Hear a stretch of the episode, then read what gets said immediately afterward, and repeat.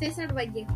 Nació en Santiago de Chuco en 1892 y murió en París en 1938. Fue un poeta y escritor peruano. Se le considera uno de los mayores innovadores de la poesía del siglo XX y el máximo representante de las letras en su país.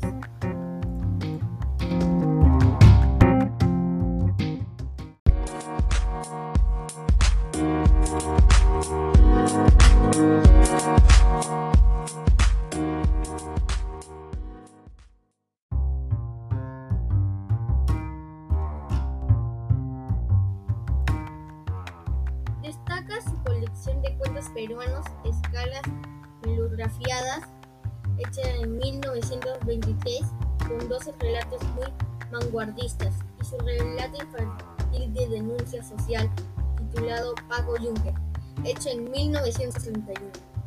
Toda su obra narrativa está recogida en César Vallejo, novelas y cuentos completos.